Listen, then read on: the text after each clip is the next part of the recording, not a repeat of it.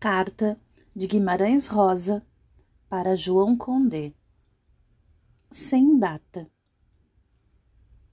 Prezado João Condé, exigiu você que eu escrevesse, mano própria, nos espaços brancos deste seu exemplar de Sagarana, uma explicação, uma confissão, uma conversa, a mais extensa possível o imposto João Condé para escritores.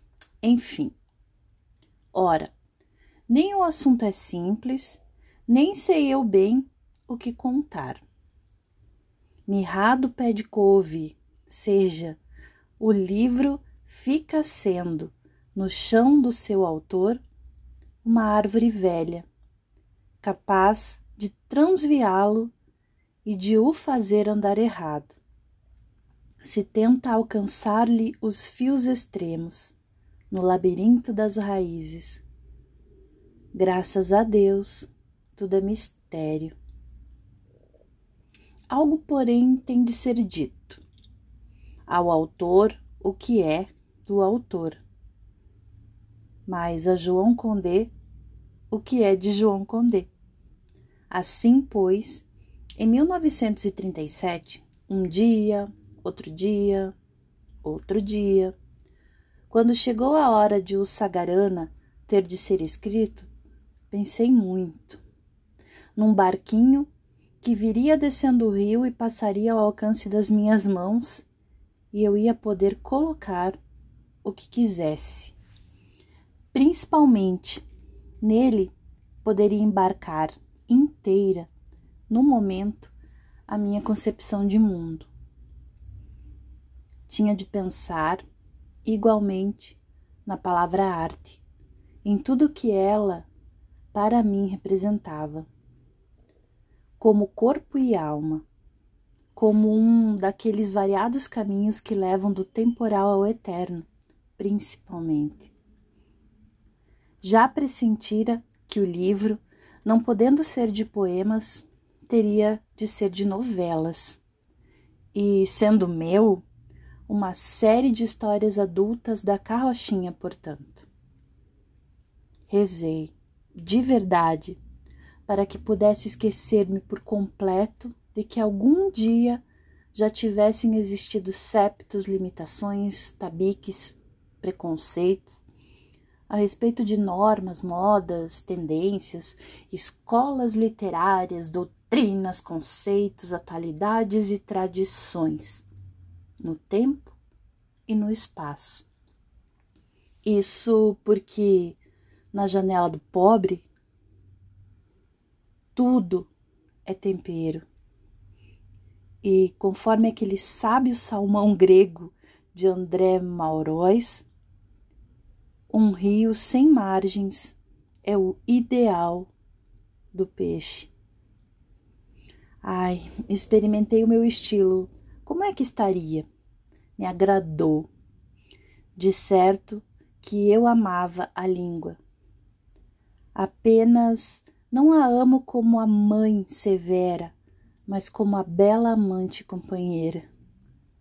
O que eu gostaria de poder fazer, não o fiz, João Condé, seria aplicar, no caso, a minha interpretação de um versos de Paul Eluard.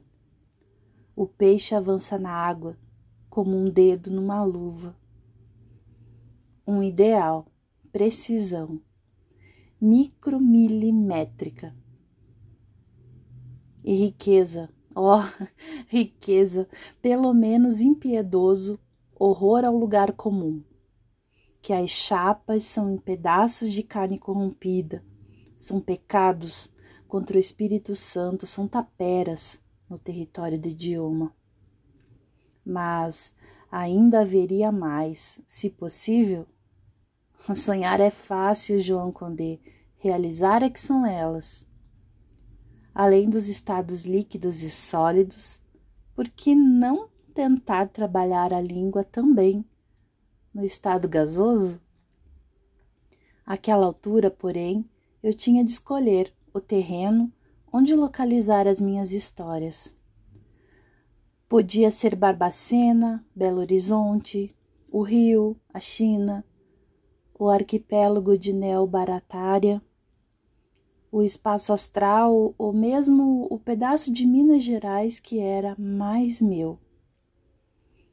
E foi o que preferi, porque tinha muitas saudades de lá, porque conheci um pouco melhor a terra, a gente, os bichos, árvores, porque o povo do interior, sem convenções, posses, dá melhores personagens de parábolas. Lá se veem bem as reações humanas e a ação do destino. Lá se vê bem um rio cair na cachoeira ou contornar a montanha, e as grandes árvores estalarem sobre o raio, e cada talo do capim humano rebrotar com a chuva ou se esturricar com a seca. Bem resumindo, ficou resolvido que o livro se passaria no interior de Minas Gerais e compor-se-ia de doze novelas Aqui, caro Condé, findava a fase de premeditação. Restava redigir.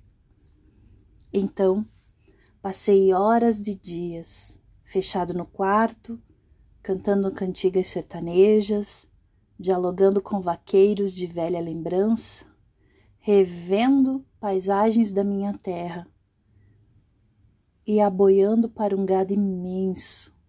Quando a máquina esteve pronta, parti. Lembro-me de que foi num domingo, de manhã. O livro foi escrito quase todo na cama a lápis, em cadernos de cem folhas, em sete meses. Sete meses de exaltação, de deslumbramento. Depois, repousou durante sete anos. Em 1945, foi retrabalhado em cinco meses. Cinco meses de reflexão e lucidez. Lá por novembro, contratei com uma datilógrafa a passagem a limpo. E a 31 de dezembro de 1937, entreguei o original, às cinco e meia da tarde, na livraria José Olímpio. O título escolhido era Cesão. Mas, para melhor resguardar o anonimato, pespeguei o carpapácio à última hora, este rótulo simples. Contos, título provisório a ser substituído por viator, porque eu ia ter de começar longas viagens logo após. Como já disse, as histórias eram doze. Um, o Burrinho Pedrez, peça não profana, mas sugerida por um acontecimento real passado na minha terra há muitos anos: o afogamento de um grupo de vaqueiros num córrego cheio. 2. A volta do marido pródigo, a menos pensada das novelas do Sagarana, a única que foi pensada velozmente na ponta do lápis. Também quase não foi manipulada em 1945. 3. Duelo. Aqui, tudo aconteceu ao contrário do que ficou dito para a anterior. A história foi meditada e vivida durante um mês para ser escrita em uma semana aproximadamente. Contudo, também quase não sofreu retoques em 1945. Sarapalha. 4. Desta, da história, pouco me lembro. No livro, será ela talvez a que menos gosto. 5. Questões de família. História fraca, sincera demais, meio autobiográfica, mal realizada. Foi expelida do livro e definitivamente destruída. 6. Uma história de amor. Um belo tema que não consegui desenvolver razoavelmente teve o mesmo destino da novela anterior. 7. Minha gente. Por causa de uma gripe, talvez, foi escrita molemente, como uma pachorra e um descansado de espírito, que o autor não poderia ter ao escrever as demais. 8. Conversa de bois. Aqui houve um fenômeno interessante. O único caso neste livro de mediunismo puro. Eu planejara escrever um conto de carro de bois com o carro, os bois, o guia e o carreiro. Penosamente urdi o enredo, e um sábado fui dormir contente, disposto a pôr em caderno, no domingo, a história, número um. Mas, no domingo caiu-me do ou no crânio, prontinha, espécie de Minerva, outra história. Número dois, também com o carro, bois, carreiro e guia, totalmente diferente da da véspera. Não hesitei, escrevi A. Logo, me esqueci da outra da anterior. Em 1945, sofreu grandes retoques, mas nada recebeu da versão pré-histórica que fora definitivamente sacrificada. 9. Bicho mau. Deixou de figurar no Sagarana, porque não tem parentesco profundo com as nove histórias deste, com as quais se amadrinhara, apenas por pertencer à mesma época e à mesma zona. Seu sentido é outro ficou guardada para outro livro de novelas já concebido e que daqui a alguns anos talvez seja escrito. 10. Corpo fechado. Talvez seja a minha predileta. Manuel Fulô foi o personagem que mais conviveu humanamente comigo, e cheguei a desconfiar de que ele pudesse ter uma qualquer espécie de existência. Assim, viveu ele para mim mais umas três ou quatro histórias que não aproveitei no papel, porque não tinham valor de parábolas, não transcendiam. 11. São Marcos.